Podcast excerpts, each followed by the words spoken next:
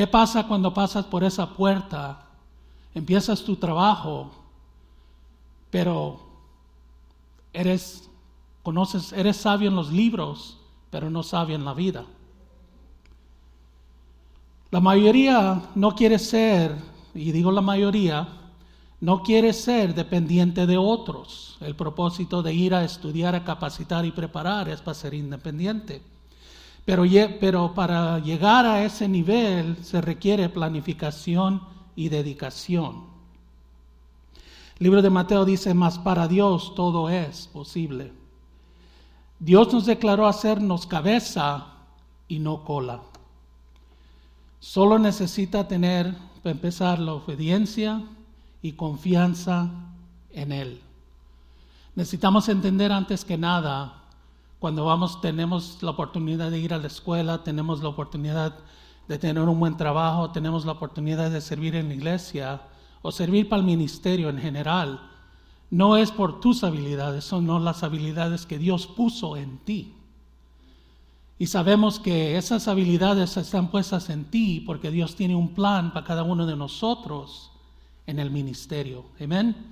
No todos van a ser predicadores, no todos van a ser maestros, no todos van a ser ujieres, diáconos. Todo tiene un cada uno tiene su propósito en el ministerio. El propósito no es de nomás venir, oír el mensaje, salir, a, salir al mundo y seguir como seguíamos antes.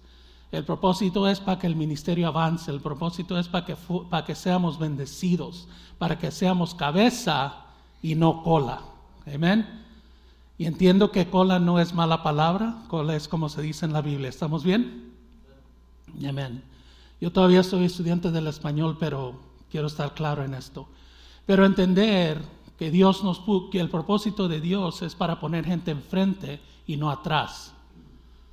Ese es el propósito de Dios. y el título del mensaje en esta noche es, aquí lo tengo, no hay problema, es mantener el rumbo hacia Dios. El término en inglés se dice to stay the course for God. Eso indica que hay un camino, eso indica que hay hay un hay un patrón que tenemos que estar, que mantenernos, no importa lo que pase, no importa lo que esté sucediendo en nuestra vida, necesitamos, necesitamos mantener el rumbo hacia Dios. Las situaciones que pasan, en inglés se dice, they can make you bitter, que pueden hacer, lo puede hacer amargo, or they can make you better, ¿verdad? Eso depende cómo usted interprete esa situación. En esta noche vamos a leer un poquito de Biblia y vamos a entender un poquito sobre la obediencia y por qué la obediencia es necesaria. Vemos en la Biblia que ser obediente es una de, de las fundaciones, una de las cosas principales en la palabra de Dios. Seguir, seguir, ser obediente. Y sabemos que cuando se, escribe, cuando se escribió la palabra y hoy en día que lo estamos viendo, no ha cambiado. Nosotros, incluyéndome yo, interpretamos la Biblia diferente. Nosotros tenemos diferente vista. Como compartido antes, yo no soy criado en la iglesia, yo vengo del mundo. Me convertí a los 20 años, entré por la iglesia, salí igual como entré. No entendía lo que había hecho, pero esa iglesia puso una semilla, plantó la semilla. Siete años después regresé aquí y aquí estamos hoy en día para la honra y gloria de Dios. Amén. Pero, ¿qué estoy tratando de decir? Yo vengo del mundo, yo entiendo lo que es el mundo, yo sé lo que está pasando en el mundo, porque ahí me crié. De chico, nomás íbamos, iba yo al mundo de chico, bueno, cuando íbamos a la iglesia era para las bodas y los funerales. Y era también los días cuando le ponían, usted sabe, la, la ceniza, ¿verdad? ¿Qué entendía, no sabía nada yo de eso. Pero yo en mi manera, cuando estaba en el mundo, todavía yo, yo hablaba con Dios. Y decía, Señor, bendíceme, Señor, cuídame. No entendía, no sabía. Y decía, Señor, todo lo que quiero es tener un trabajo, porque así, me, así, así estaba acostumbrado. Recuerde que en mi hogar, yo vengo de un hogar de alcohólicos y drogaditos, adictos a la droga. Yo no quería hacer eso, jamás. Y Dios me cuidó, me, cuidó y me liberó de eso. También de las pandillas. Familia que tenían las pandillas y familia que ha muerto por las pandillas, pero Dios ha tenido su mano de protección sobre mí. Gloria a Dios.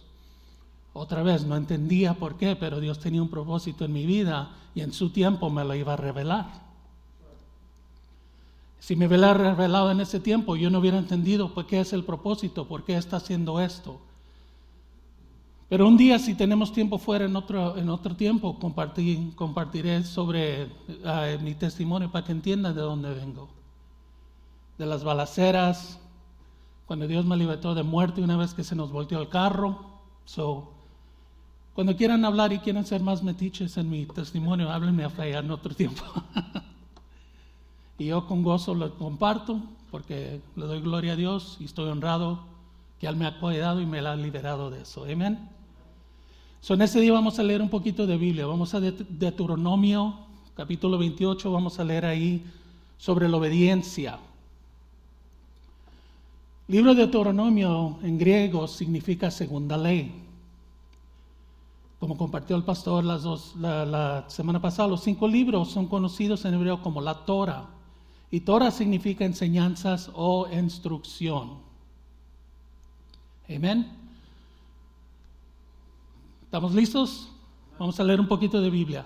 Sea realmente, si realmente escuchas al Señor, tu Dios, y cumples fielmente todos estos mandamientos que hoy te ordeno, esto es Moisés, el Señor tu Dios te pondrá encima de todas las naciones de la tierra. Si obedeces al Señor tu Dios, todas estas bendiciones vendrán sobre ti, sobre tu hogar, sobre tu familia, y te acompañarán siempre. Bendito serás en la ciudad y bendito serás en el campo detenemos ahí un poquito. Sabemos que eso lo usamos mucho aquí cuando decimos bendita será tu entrada, bendita será tu salida. ¿Entendemos esa parte? Amén. Capítulo, a versículo 4, por favor. Bendito serán el fruto de tu vientre, tus cosechas, las crías de tu ganado, los terenitos de tus manadas y los corderitos de tus rebaños. Versículo 5. Bendita será tu canasta y tu mesa de amasar. Bendito será en el bendito serás en el hogar y bendito en el camino. Perdone, ah, perdone, esto es lo que estaba refiriendo. ¿Me perdonan eso, hermanos? Los nervios, ya sabe, ¿verdad? Eso es lo que se refiere de bendita será tu entrada y bendita será tu salida. Disculpe. Versículo 7 el Señor te concederá la victoria sobre tus enemigos. Gloria a Dios. Avanzarán contra ti en perfecta formación, pero irán en desbandada. Cuando usted lee este versículo en inglés, se refiere al número 7. Se refiere que vienen en línea los enemigos, pero se separan en siete. Cuando conoce los números, el número perfecto es siete, es Dios. Amén. Eh, los, estudiantes de Junior High hablamos mucho de los números, que los números tienen significado. Amén. Versículo 8. El Señor bendecirá tus, tus graneros y todo trabajo de tus manos. El Señor tu Dios te bendecirá en la tierra que te ha dado. El Señor te establecerá como su pueblo santo conforme a sus juramentos si cumple sus mandamientos y andas en sus caminos. Versículo 10. Todas las naciones de la tierra te, respetarán al reconocerte como el pueblo del Señor. ¿No tenemos ese respeto, Ministerio Batista Logos? Cuando vamos a, a juntas, a reuniones, nuestra iglesia es bien respetada. Amén. Por la familia, por la cabeza de esta iglesia, hay mucho respeto y, se nota. Y no se le olvida a la gente cuando cuando no nos vemos por un rato, vamos a una reunión y conoce el Ministerio Batista Logos. Amén. Versículo 11. El Señor te concederá abundancia de bienes, multiplicará tus hijos, tu ganado, tus cosechas en la tierra que tus antepasados juró que te daría. 12. El Señor abrirá, los cielos, su generoso tesoro, para derramar a su debido tiempo, a su debido tiempo, la lluvia sobre la tierra. Y para bendecir todo el trabajo, todo el trabajo de tus manos. Tú les prestarás a muchas naciones, pero no tomarás prestado de nadie. Eso indica que no nos hace falta nada, hermanos. Tenemos en abundancia para prestar y bendecir a otros. Amén. Versículo 13. El Señor te pondrá a la cabeza y nunca en la cola. Siempre estarás en la cima y nunca en el fondo. Con tal que prestes, con tal de que prestes atención a los mandamientos del Señor, tu Dios, que hoy te mandó, y los obedezcas con cuidado. Versículo 14. Jamás te apartes de ninguna de las palabras que hoy te ordeno. No dice te instruyo, no dice te, te, consejo, que te ordeno para seguir y servir a otros dioses. Mucha Biblia, hermanos, mucha Biblia, pero se conecta todo. Miramos qué son las bendiciones cuando obedecemos a Dios. Miramos que el enfoque de este libro es la relación íntima entre Dios y su pueblo, igual como una relación entre oveja y su pastor. El capítulo 28 se divide en dos partes, como vemos. Esta parte al capítulo 14 son las bendiciones. Cuando usted lee los los capítulos que siguen son las maldiciones. Amén. Tenemos 14 versículos que hablan de la bendición y 53 que hablan de la maldición. ¿Y por qué es eso, hermanos? ¿Qué es esa razón que hay tanto énfasis en lo negativo y menos en lo positivo? Porque ese, es el mundo que vivimos. Esa es la naturaleza humana, lo que dicen en inglés, human nature. El juicio por la desobediencia es un estímulo más fuerte para corregir el comportamiento que la promesa de bendiciones. Voy a repetir eso otra vez. El juicio, estamos hablando del juicio de Dios, por la desobediencia es un estímulo más fuerte para corregir el comportamiento que, las promesas, que la promesa de bendiciones.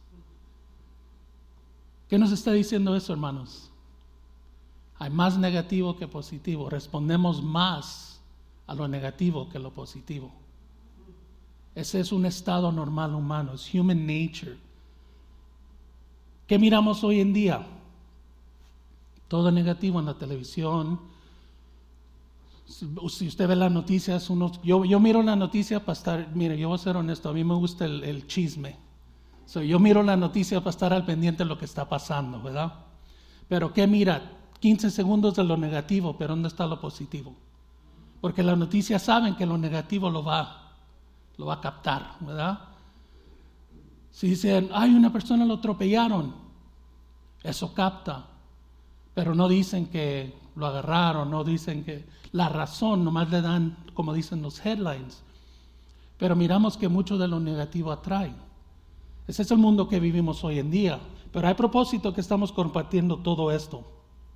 Hay un teólogo, un teólogo alemán que se llama Martin Noth, N-O-T-H. Y él escribió en un libro que se llama, en inglés lo, lo, lo, lo voy a decir, se llama The Laws in the Pentateuch, in the Pentateuch and Other Essays, que son ensayos. Esto estuvo escrito en 1996. Y él dice, no hay lugar para pensar que las bendiciones se ganan por los labores. Las bendiciones son prometidas. Ahí está simplemente. Este es un teólogo alemán que escribió esto. No importa lo que hagamos, hermanos, no importa los labores. Las promesas las bendiciones ya están prometidas, ya las tenemos. Si somos obedientes a Dios, los tenemos. No somos perfectos, Dios ya sabe eso. Dios ya sabe que vamos a cometer errores, vamos a hacer las cosas mal, pero en su corazón ser obediente a Dios. Una cosa es cometer un error, otra cosa es vivir en el error. ¿Estamos bien en eso? A mí me dijo un sabio un día, it's one thing to sin, but it's another thing to live in sin, ¿verdad? Una cosa es pecar y otra cosa es vivir en pecado. Y sabemos que cada día, como una computadora, se, se resets, empieza el día nuevo. Pero ¿por qué como hermanos cargamos ese, ese, peso? ¿Por qué como hermanos nos, nos, acostamos con una situación mal y nos levantamos igual pues probablemente no dormimos si Dios lo borra? Human nature. Human nature. Y el humano sabemos que falla. Yo fallo, yo no voy a decir de ustedes, pero yo sí fallo. Como dice el pastor, lo dice en buen en puertorriqueño, yo tiro la tabla, ¿verdad? Hasta la quiebro a veces, hermanos, para ser honesto. Pero el libro de Deuteronomio es el último discurso que Moisés dirige al pueblo de Israel antes de su muerte. Sabemos que ya viene el tiempo que, que Moisés ya está por morir el pueblo de Israel ya está por entrar a la, tierra prometida y ya vemos que el manto está cayendo sobre uno más joven, que es Josué. La preparación del pueblo para entrar a la tierra prometida y Moisés está dirigiendo una nueva generación de Israel que no vio la liberación milagrosa de Egipto. Muchas veces vemos que hoy en día ya estamos subiendo de edad, ya estamos poniéndonos un poquito más viejitos. Pero viene una generación atrás de nosotros que no ha vivido lo que hemos vivido nosotros. No entienden ciertas cosas. Una cosa que, que voy a compartir un día, Dios quiera, con los jóvenes es sobre la adversidad, over the adversity. El nivel que nosotros, bueno, voy a decir los que tienen 50 para arriba porque yo ya estoy en ese grupo, ¿ok? Hay que darle 40 para arriba, 40, amén. Averiguamos con ciertas cosas diferentes que lo que hacen hoy en día los jóvenes, ¿verdad? ¿Qué tenemos hoy en día? Cancel culture, si no lo gustamos lo sacamos. La generación de vidrio, si le dices algo mal, se quiebran, se ponen en depresión, no, you know, y cosas más extremas. Pero así no nos crearon en esa época. Ah, yo me crié en una época que decía, ¿sabes qué? Tú eres hombre, averigua con eso, pelea con eso y hasta el final. Y así es la cosa. Gloria a Dios por eso. Pero ahora ya es diferente porque ya no es con violencia, sino es con amor, con gracia, para que Dios bendiga. Amén. En los 40 años anterior que el pueblo de Israel andaba en el desierto, muchos de los adultos que empezaron ya no están. Y eso es lo que pasa hoy en día. Mire cómo desde el fin de 19, 20, 21, cuánta gente murió COVID. Había un grupo que murió por, la, por COVID. Había un grupo que, que, que se quitó su vida por el COVID. ¿Entendemos eso? Y hay un grupo hoy en día que está quitándose la vida, por eso el énfasis va a ser con los jóvenes, Dios quiera preparando un mensaje sobre eso, por la adversidad, porque no saben cómo averiguar con esas situaciones. Yo de joven jugaba mucho deporte. Y les voy a ganar porque Dios me está revelando de decir, sí, jugaba deporte en ese tiempo. Esta figura que ve aquí no siempre estaba aquí. Amén. Hay fotos, dígale a Friné. Pero lo que, ¿cómo nos enseñaron a jugar el deporte? Tú ganas, tú juegas, compites, compites, compite y ganas un trofeo. No te dan un trofeo nomás porque tú te presentas ahí a pararte al lado o porque no quieres hacerlo porque tus padres te están forzando a hacerlo y te dan el trofeo así nomás. Yo jugando fútbol americano, cuando en ese tiempo, no hoy en día, porque hoy en día es diferente, ¿verdad? Por, la generación de vidrio.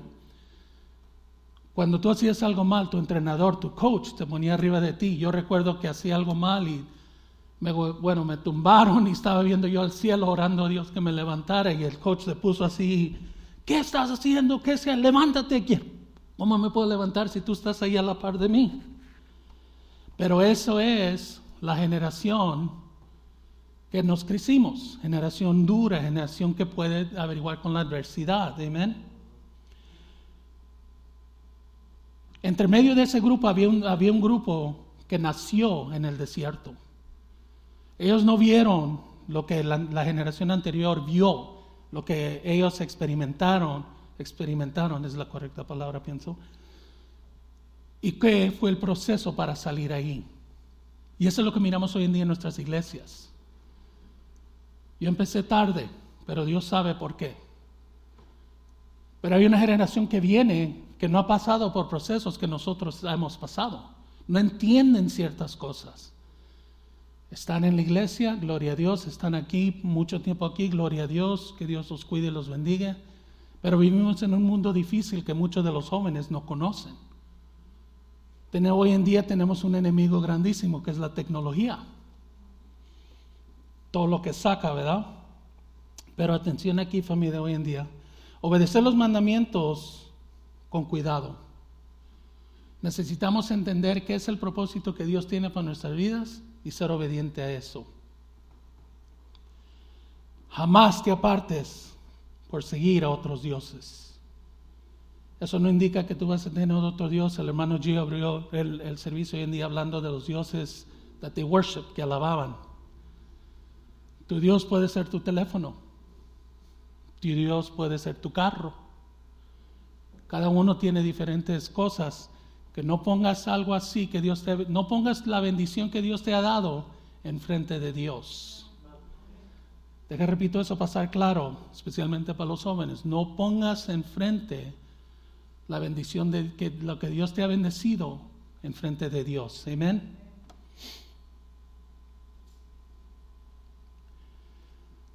Ha visto, ha visto, ah, todos los que manejan aquí, ¿verdad? O los que están en el carro, ha visto una vez cuando hay un accidente y usted está hasta atrás y todo lo que mira son luces, luces coloradas, no sabe lo que está pasando, no mira, lo, no, no tiene una idea, pero usted sigue y sigue, porque no hay otra opción, ¿verdad? En el freeway, si usted está en la línea de adentro, Sigue y sigue y sigue. No sabe, pero usted está siguiendo la línea. Hasta que llega al final y mira y dice, oh, esta es la razón que estaba esto. Y ya cuando se abre, pues hay que darle todo, el, hay que ponerle el, metal al piso y vámonos, ¿verdad? Así es, así es cuando estamos, cuando somos obedientes a Dios. No tenemos que ver para atrás. Se nos abre todo. Había un sabio que dijo un día, por, eso es la razón que la ventana, el cristal de enfrente, es más grande que los espejos que se ven atrás. Porque la visión, su visión, su, su, concentración, todo lo que debe de ser, debe de ser viendo para enfrente y no para atrás. No se le olvide de dónde viene. Por eso tenemos los espejos para ver para atrás, para recordarnos, para no ir para atrás. Pero tenemos el gran cristal para ver qué hay enfrente. Amén. Hay un dicho en inglés, porque también en inglés tenemos refranes, ¿verdad?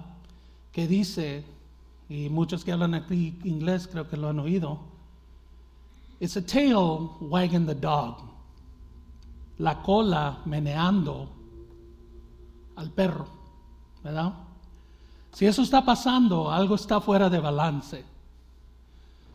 Si no tenemos control de nuestras vidas, si no tenemos control de nuestros caminos, si no sabemos en qué dirección vamos, algo no está bien, algo está fuera de balance. Hemos tenido a nuestro pastor, a los líderes, que mensaje sobre mensaje sobre mensaje, alimento aquí, a mi comida espiritual poderosa. Yo no voy a decir que no hay razón, que no deberemos entender a qué dirección vamos, porque cada uno es diferente y mi suegra dice que cada cabeza es un mundo, ¿verdad? Pero la verdad de eso es que si la cola está meneando al perro, yo no estoy llamándole a nadie en perro, es el, es el refrán, algo está fuera de balance. Cosas insignificantes cargan más valor. Y nosotros, iglesia, tenemos que ser diferente de eso. Eso lo vemos mucho en el mundo. Van a la izquierda, van a la derecha, corren aquí, corren allá. Pero nosotros necesitamos entender que tenemos que tener la vista al frente. Tenemos que tener la vista, ya sabemos, las bendiciones por la obediencia y tener la vista enfrente. No a los lados, al frente.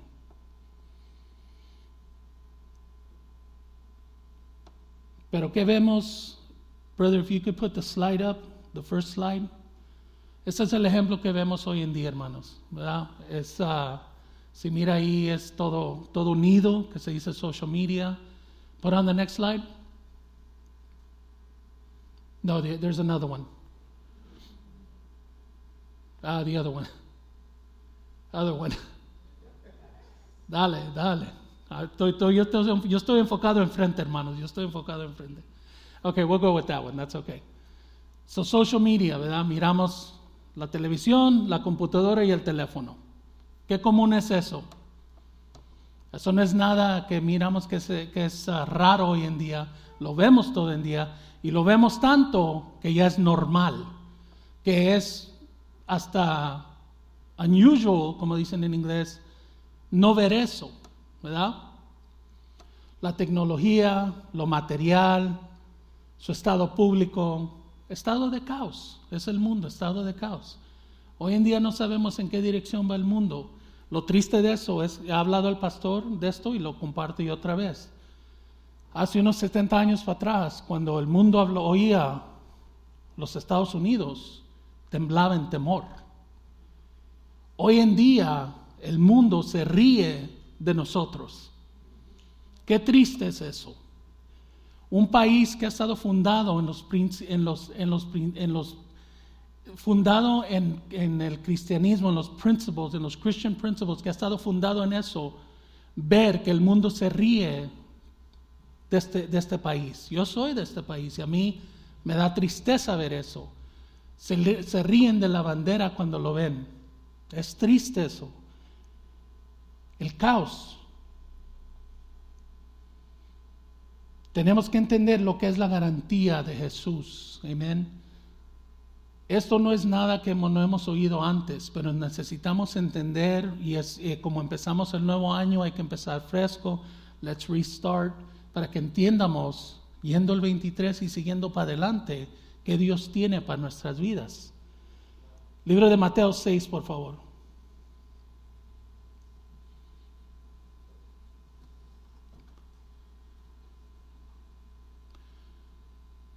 Aquí es donde muchos de nosotros no entendemos esta parte. Yo me, yo me pongo en, esa, en, eso también. No, no, yo no soy, yo soy humano como todos los demás.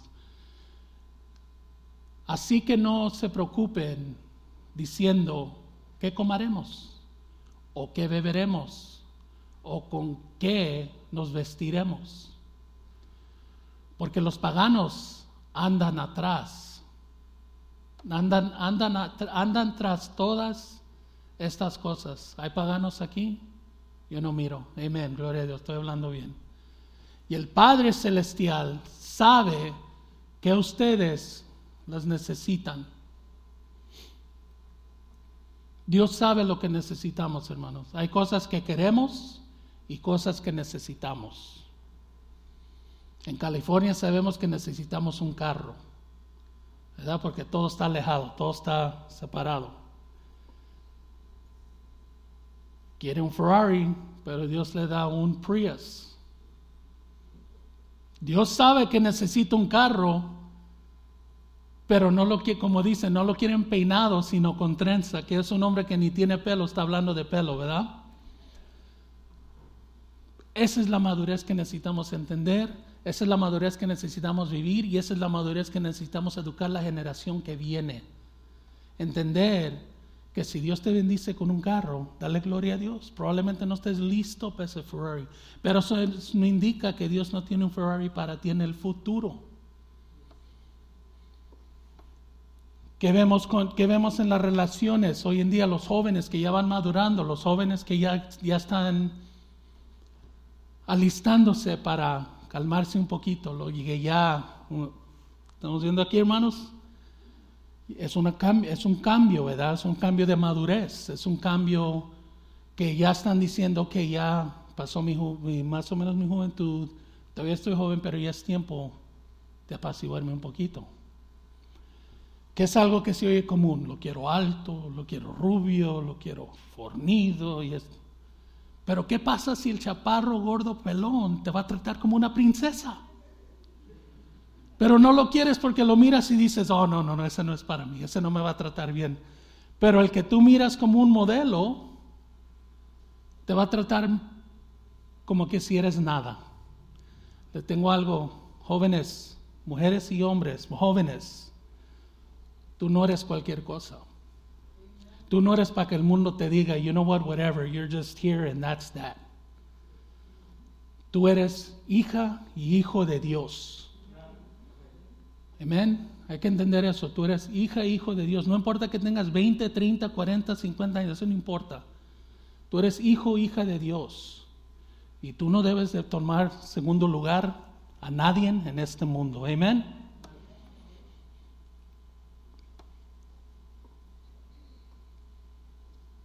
Él nos provee todo a tiempo apropiado. Dios promete que si ponemos eh, sus intereses primero, Él nos garantiza que nada nos faltará. Recuerde, lo que Dios nos provee a veces lo queremos en un nivel más grande. Pero Dios sabe lo que necesita uno. Estaba hablando con un amigo y me dice, la troca que agarraste, viene en una que es la de arriba que se llama el T-Rex, ¿verdad? El Ford tiene un, tiene un Raptor y hay un T-Rex. Bueno, ¿alguien sabe cuánto cuesta el T-Rex? 125 mil dólares para una troca. 125 mil dólares para una troca. ¿Lo puedo comprar? No. ¿Lo puedo fiar? ¿O cómo se dice? ¿Financiar? Sí. Pero ¿qué voy a estar haciendo pagando yo 800, 900 dólares al mes cuando puedo pagar un poquito menos y tener la troca no tan alta, pero es lo que Dios me ha proveado? ¿Verdad? Esa es la madurez. Entendemos, empezamos, estamos entendiendo eso, hermanos. Los mayores necesitamos enseñar o educar a los más jóvenes en esto porque no vamos a estar aquí para siempre. Miren, hermanos, ¿me dan chance de compartir testimonio? Aquí es donde se comparte, ¿verdad? Para la honra y gloria de Dios.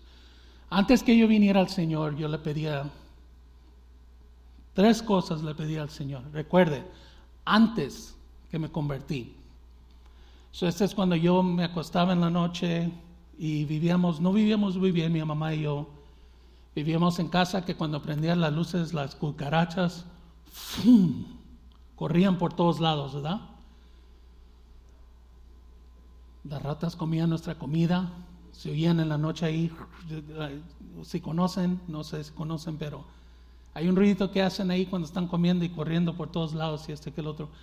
Pero así, así me crié, así, eso es lo que mi mamá podía proveer. Pero en mi tiempo, cuando tenía yo la oportunidad de tener mi cuarto propio, cuando mi hermana ya se fue, yo decía esto al Señor. Señor, yo quiero, porque yo no sabía orar. Señor, yo quiero un buen trabajo, lo que le pedí al Señor.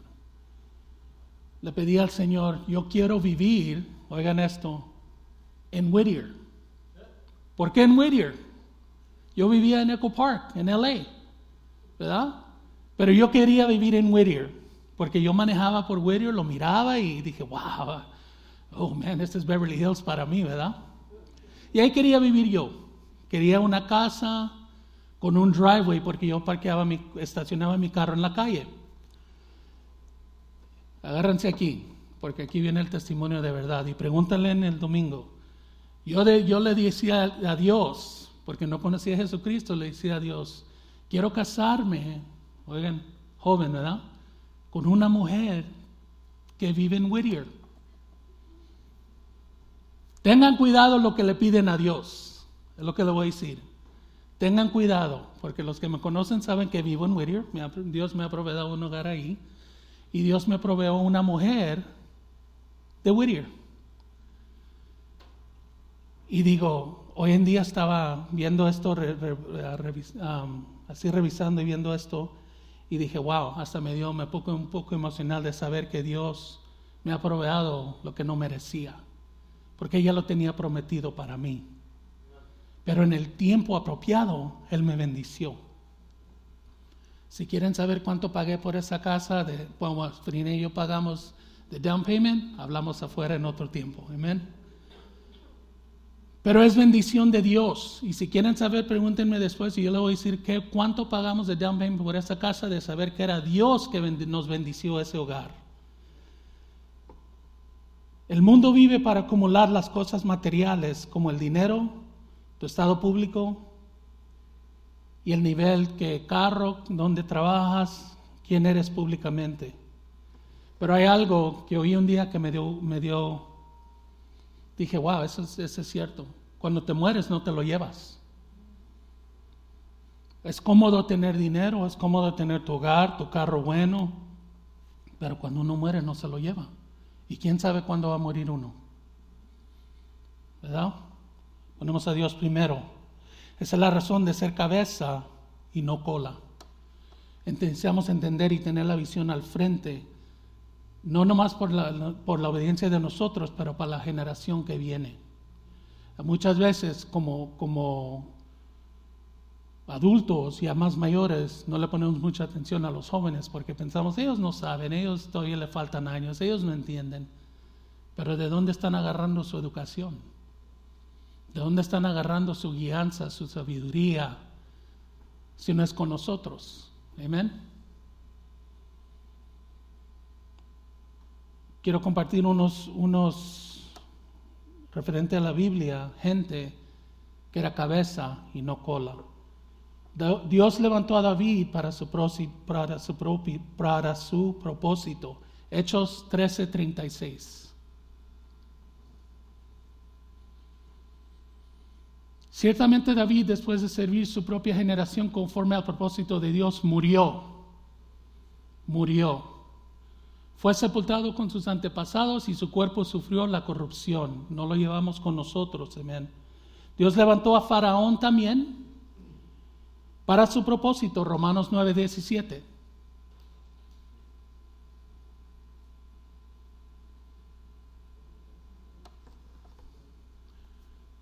Romanos 9, 17. ¿Lo tenemos, hermanos?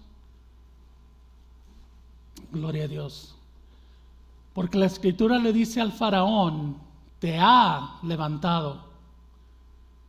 ¿Oye eso? ¿Oye eso, iglesia? Dice al faraón, te ha levantado precisamente para mostrar en ti mi poder. Y para que, para que mi nombre sea proclamado por toda la tierra.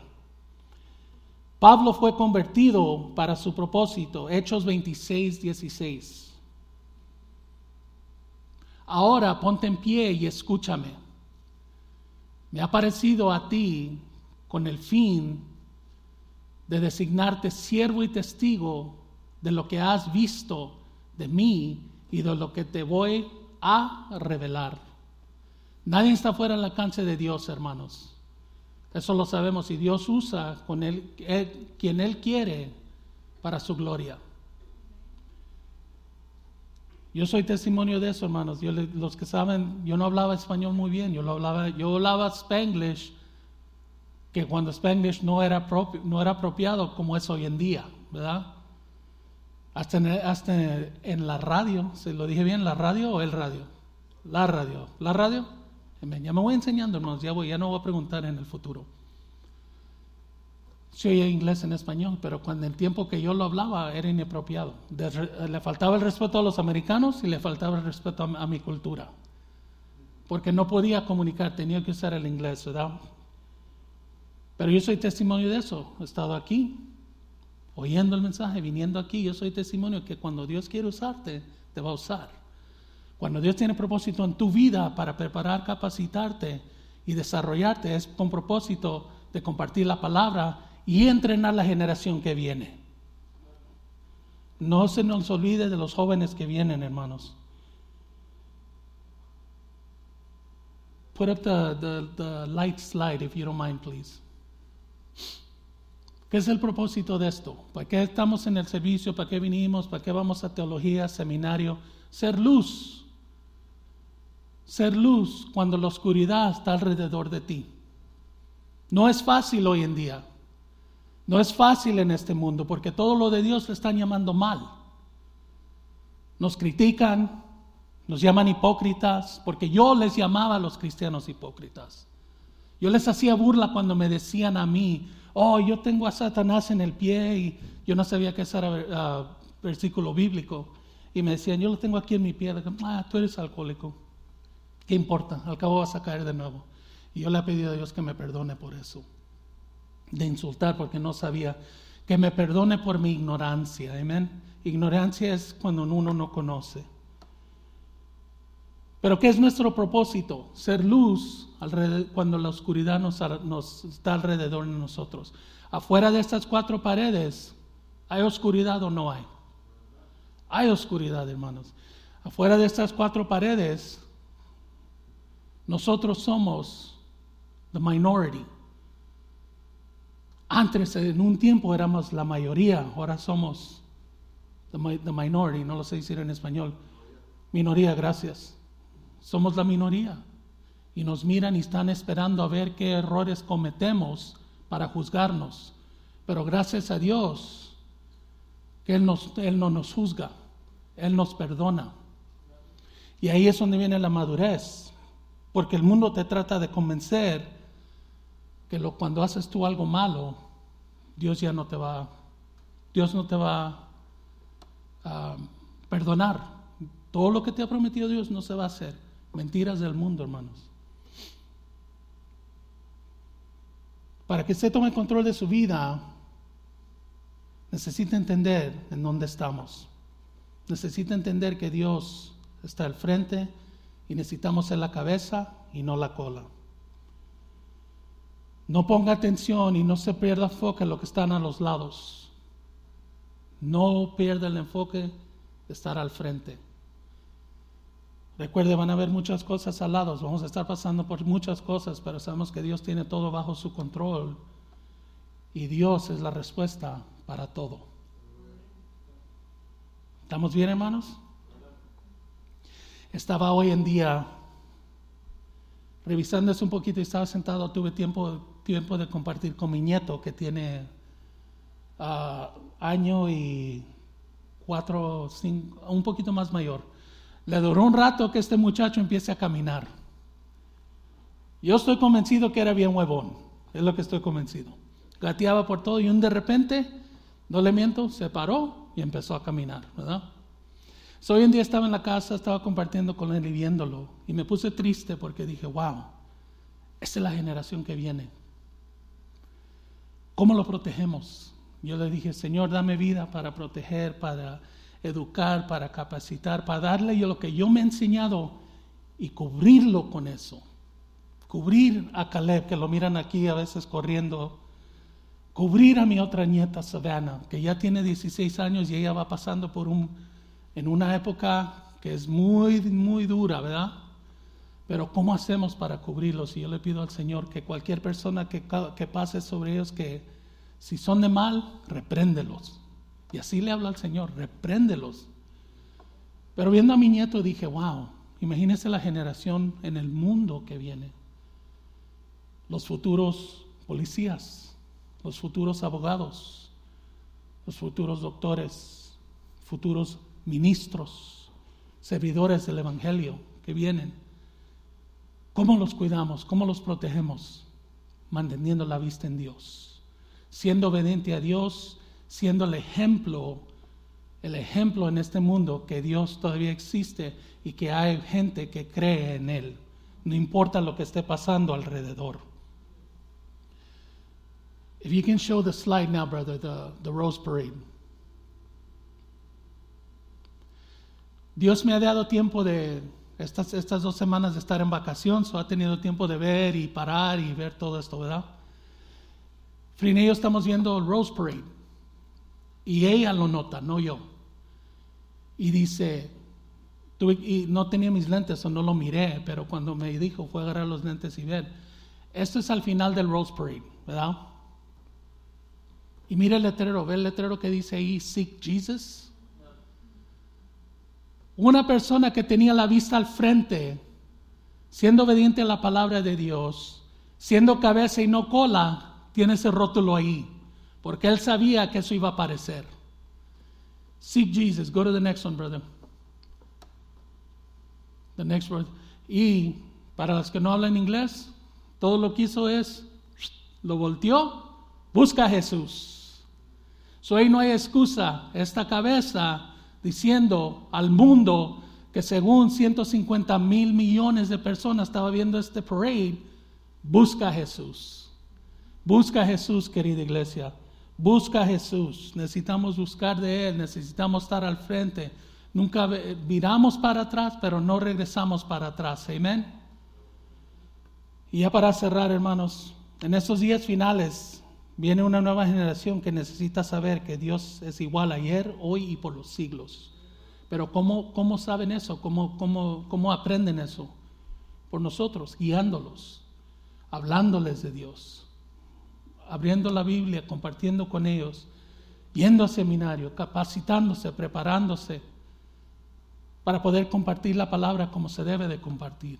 Amén. No en caos, no de acuerdo del mundo, de acuerdo a la palabra. Por eso me encanta y estoy muy agradecido y bendecido ser parte de esta iglesia. Simplemente por los mensajes, todo lo que dice el liderazgo, nuestros pastores, todo es basado en la palabra. Y eso está aquí, ¿verdad? Y eso queremos compartir con otros, con la generación que viene, con gente que no conoce a Jesús, con gente que piensa que la iglesia está ahí para ellos, to accommodate, um, para complacerle a ellos, en otras palabras, que la iglesia se va a doblar de aquí y van a cortar acá, para complacer. Esa es la razón que aquí no están llenas los asientos, ¿verdad? Miramos y notamos que somos un grupo, una familia unida, una familia de amor y respeto, pero es que por mucha gente no entiende lo que es la palabra. Quieren que la iglesia le, le ríen todos los chistes y quieren venir a hacer cosas como ellos quieren, pero mire, aquí está el ejército que dice, no, no, no, estamos en la palabra y así se va a hacer viendo al frente, siendo cabeza y no cola. Les felicito, MB Logos.